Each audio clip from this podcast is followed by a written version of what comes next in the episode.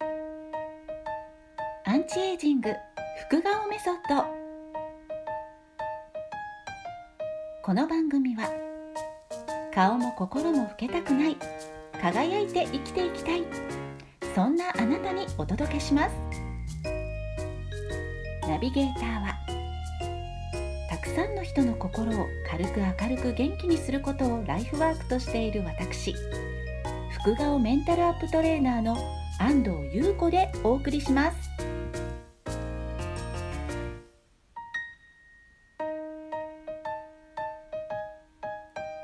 さてしばらく番組をお休みしておりました。少しだけ体調を整える期間にいろいろとね考えさせられましたね。そこで今回はですね第4回としましてナチュラルに幸せに生きるための3つの約束と題して番組を進めていきたいなと思います。まあ、私がですね本当にこうちょっとしばらく自分を見つめ直す期間というのがですねやっぱりこう体に何か不調があるとストップがかかってしまいますのでまあそういう期間がちょっと2ヶ月ぐらいありましたそこでまあいろいろ考えたんですけれどもねまあ、本当にこう自分の人生を考える時っていうのは、まあ、絶対見た目、まあ、副顔ですよね。私が言ってます。副顔幸せな顔なんですけれども。であることが、まあ、そうでないことよりもずっとチャンスがチャンスとかですね人からの助けが多くなるっていうのは本当に思うんですけれども。なんですがまああの人が見て心地よい雰囲気の見た目を作るって、まあ、意識してるととても良いことだとは思うんですがたださらに最近に思うことがあるんですね。まあ、全てが透明になりつつあるっていうことなんですがなんだかこう隠し事がですね通用しない世の中になってきてるなーってとても感じます。最近ねよくありますよね。こうほらあのいろんなこう、まあ、不倫だったりとか使い込みだったりとかいろんなそのこう隠れてたものがね暴露されるというか簡単にこう暴かれるっていうなんかそういうことってなんかとてもこう感じるんですけれども心で思ってる、まあ、本心とですね、えー、心で思ってるその本心というのは本当うん割とこう丸見えになってきてるんじゃないかなと思うんですね。なので言ってることとやってる行動がちぐはぐな人っていうのはなんかちょっと違和感を感じるっていう私もあるんですけどそれを感じてる人っていうのも増えてる気がします。なので心の中がどういう状態かっていうのがとても大事なんですよね。自分を整えるっていうことが幸せに生きるための基礎となるんじゃないかなと本当に思います他人がねどう思うからとかで物事を決定している人っていうのはもう今すぐでもですね自分軸で考えるように訓練していく必要があるんじゃないかなとつくづく最近思うんですね。まあ、例えばなんですが私はどうしたいのかな？自分の心にしっかり聞いてこれってイエス？これってノー、まあ、それでちゃんと選んで心地よいと思える方を選ぶっていうことですよね。で選んだ後やっぱりま人間ですから迷ったりとか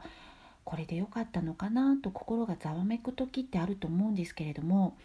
そんな時私がするのは言葉に出して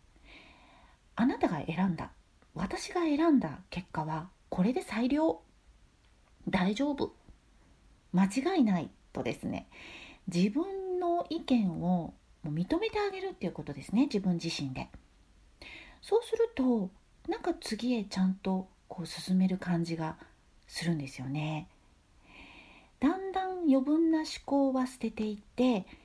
自分を整えていく。するとナチュラリストに近づいていく。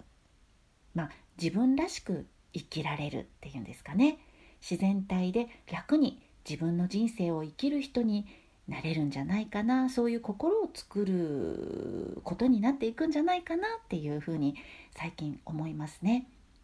でまあその上でナチュラルに幸せに生きるための3つの約束。これは本当にいろんな周りの方から学びました。1つ目は明るく朗らかであるってことなんですね。まあこれから言う私が言うその3つの約束っていうのは実は本当に当たり前のことですね。なんだ当たり前のことじゃんっていうようなことばっかりなんですけれども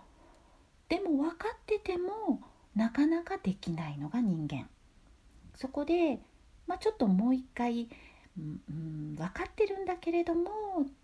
ね、聞く耳を持っておさらいをするっていうのもまた大切なんじゃないかなって私は思うんですね。そこで、あ、それを踏まえた上で言いますね。一つ目は明るく朗らかである。そうじゃなくねあの暗くなっちゃう時とか悩んじゃう時とか人間だからありますでもそれを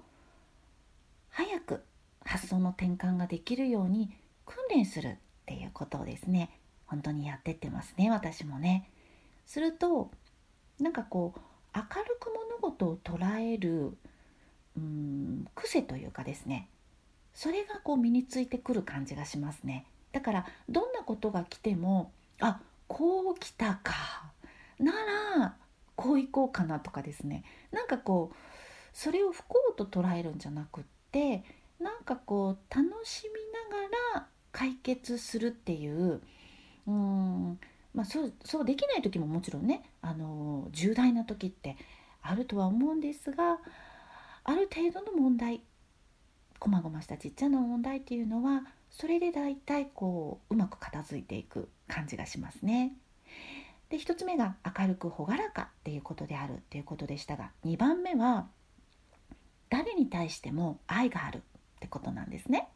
まあ、これも本当にねあの難しいじゃんって 思うかもしれません。だってあの人間の悩みの大きなそのねこう上位を占めるものって人間関係から来てるって言われてるのがほとんどですよね。あと金銭関係とかですけどもやっぱり人間関係ってあの人対人で人って生きていきますからね。やっぱり悩みますよ。それはもちろんのことなんですがいろんな人もいますし自分の物差しでやっぱりこう測ってあこの人のこういうところはちょっとダメとか嫌いとかついついね決めつけちゃったりとかって人間だからあるとは思うんですがまあこういう人種もあるよね。自分とはちょっとカテゴリーが違うけどまああのこんな人も世の中にはいるんだな面白いなっていうふうに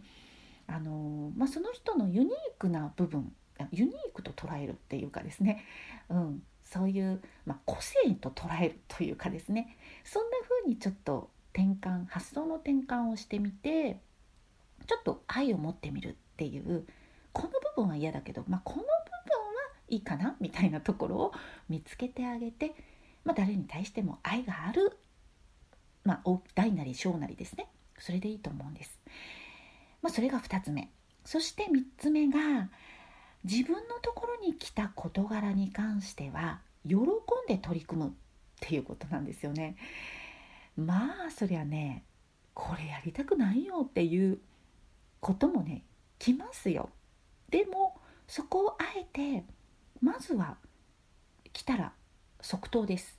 あはいやりましょうってですね一回言ってみる飲み込んでみるそしてうんまあ大体のことはねあの OK なんですよできると思うんですけどどうしてもなんかもうこれは心がもうね OK 出してくれないっていうものがある時には一日考えてやっぱりごめんなさいとこれはやっぱりできないなとこう考え直しましたっていうふうにあのごめんなさいを言ってもいいと思います。そこでまたこうこの人にどう思われるかなとか周りの人にどう思われるかなとかそこも考えないことですね。そこもポイントの一つなんですけれども、まあ、自分に来たことはどんなことでも喜んで取り組むっていうことをやっているとですねまあこの3つ、まあ、明るく朗らか誰に対しても愛があり自分に来たところはどんな事柄でも喜んで取り組むこの3つをやった時それはすごいことが起こります。これは本当に私の周りでもう本当ナチュラルに幸せに生きてる方たちから、まあ、学んできたことですし実際私も実践中なんですけれども本当に素晴らしい結果が出てきます。これは本当に当たり前のことなんですよ。あのもう自然の法則と言ってもいいと思います。なのでうん植物が、まあ、あの種をまくと芽を出して、えー、最後はねこう急速に伸びていって実がなって収穫するっていうそのまあ自然の法則にのっとってのうんいろんなその出来事って人間の生活の中でも当てはめられると思うんですけれどもまあそれの一つと思ってもらってもいいんじゃないかなと本当に思います。いやーね人間だから難しい時もありますけれどもあえてちょっとだけ取り組んでみませんか？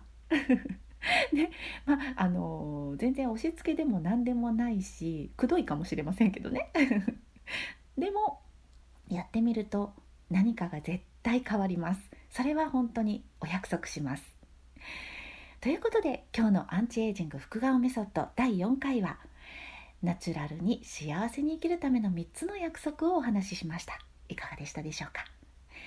最後までお聴きいただきましてありがとうございました番組に関するご感想も受け付けています。福顔444アットマーク gmail.com、えー、FUKUGAO444 幸せのか幸せを4つ合わせた444ですね。福顔444アットマーク gmail.com までお寄せください。今日はありがとうございました。また次回お会いしましょう。